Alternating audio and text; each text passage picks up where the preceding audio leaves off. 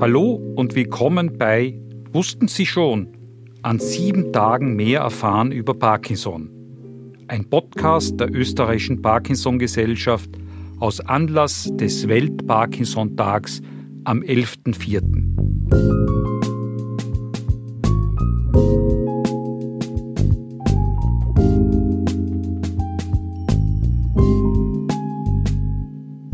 In der heutigen Folge zum Thema Was ist die Ursache der Parkinson-Krankheit werden Sie mehr über die Grundlagen der Parkinson-Krankheit erfahren, über Risikofaktoren für die Parkinson-Erkrankung und über die zellulären Mechanismen, die zum Untergang der Dopaminnervenzellen bei der Erkrankung führen.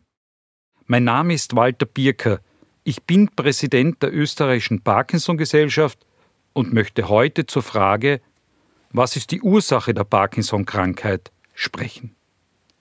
Die Grundlage der Parkinson-Krankheit ist ein schleichender Verlust von Nervenzellen, der nicht durch eine äußere offensichtliche Ursache wie einen Schlaganfall bedingt ist. Es handelt sich also um eine sogenannte neurodegenerative Erkrankung.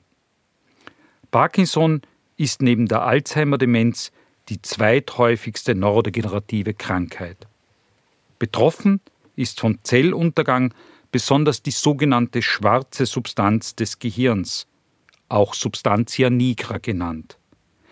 Diese Nervenzellen enthalten ebenso wie die Haut den Farbstoff Melanin und produzieren den Nervenüberträgerstoff Dopamin. Dopamin wiederum spielt eine große Rolle für unsere Motorik, aber auch für Lernen und unser Verhalten. Ein Dopaminmangel macht sich am deutlichsten durch eine Verarmung und Verlangsamung von spontanen und Willkürbewegungen bemerkbar.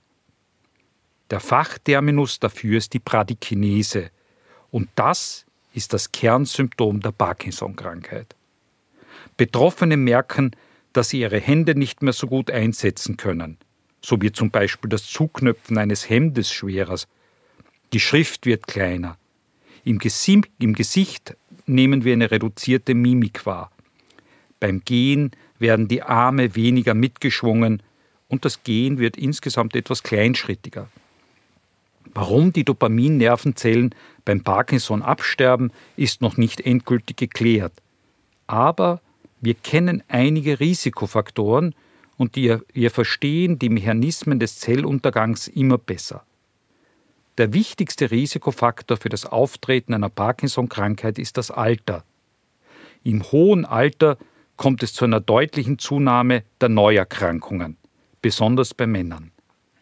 Weitere Risikofaktoren sind eine erbliche Belastung und bestimmte Umweltfaktoren.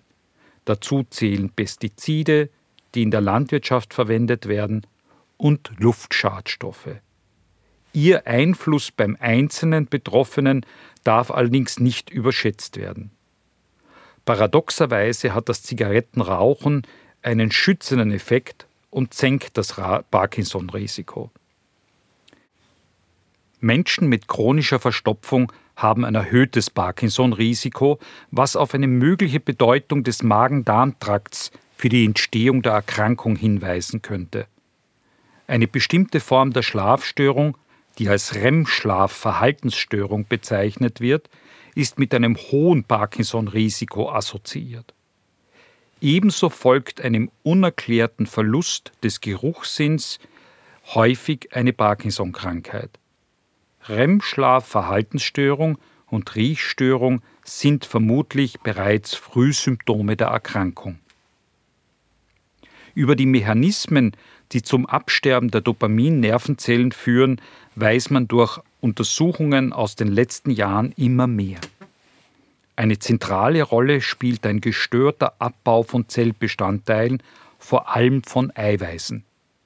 Stark vereinfacht könnte man sagen, dass die Müllabfuhr der Zelle nicht mehr funktioniert und damit der Zellstoffwechsel überlastet wird. In den Zellen sammeln sich krankhafte Eiweißkörper an, vor allem verändertes Alpha-Synuklein. Ist der Prozess im Gehirn einmal in Gang gesetzt, so scheint er sich über Jahre von Zelle zu Zelle auszubreiten. Das Alpha-Synukleinprotein ist normalerweise im Bereich von Verbindungsstellen von Nervenzellen, den Synapsen, angereichert.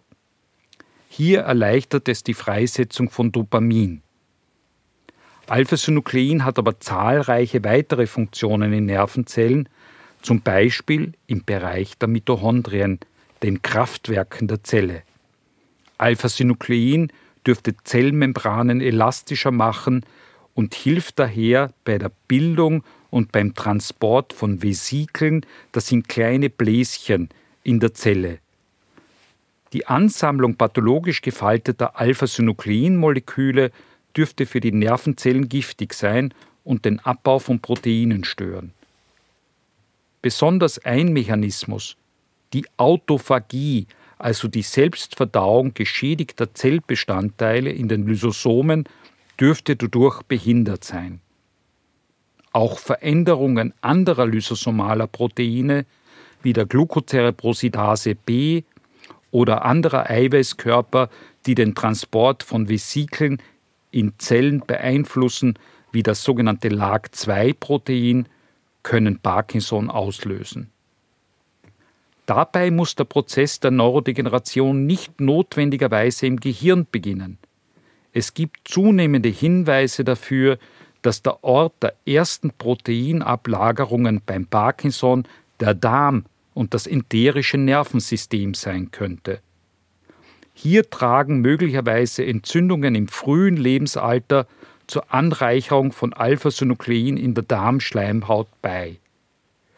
Der Pragschen Hypothese nach steigt die Parkinson-Pathologie vom Darm über den Nervus vagus in tiefgelegene Teile des Gehirns, den sogenannten Hirnstamm, auf und erreicht irgendwann die Substantia nigra, die schwarze Substanz des Mittelhirns. Hier sind dann besonders jene Zellen betroffen, die einen sehr hohen Energiebedarf haben. Mit ihrem Absterben kommt es zum Dopaminmangel und zu den charakteristischen Symptomen der Parkinson-Krankheit. Das Ziel der Parkinson-Forschung zurzeit ist es, Medikamente zu finden, die diesen Prozess stoppen können. Mehr darüber im sechsten Podcast unserer Reihe. Für heute vielen Dank fürs Zuhören. Wenn Sie mehr erfahren wollen, bleiben Sie dran. Morgen gibt es den nächsten Podcast der österreichischen Parkinson Gesellschaft aus Anlass des Welt-Parkinson-Tags am 11.04. Regina Katzenschlager, Vizepräsidentin unserer Gesellschaft, wird zum Thema Ist die Parkinson-Krankheit behandelbar sprechen.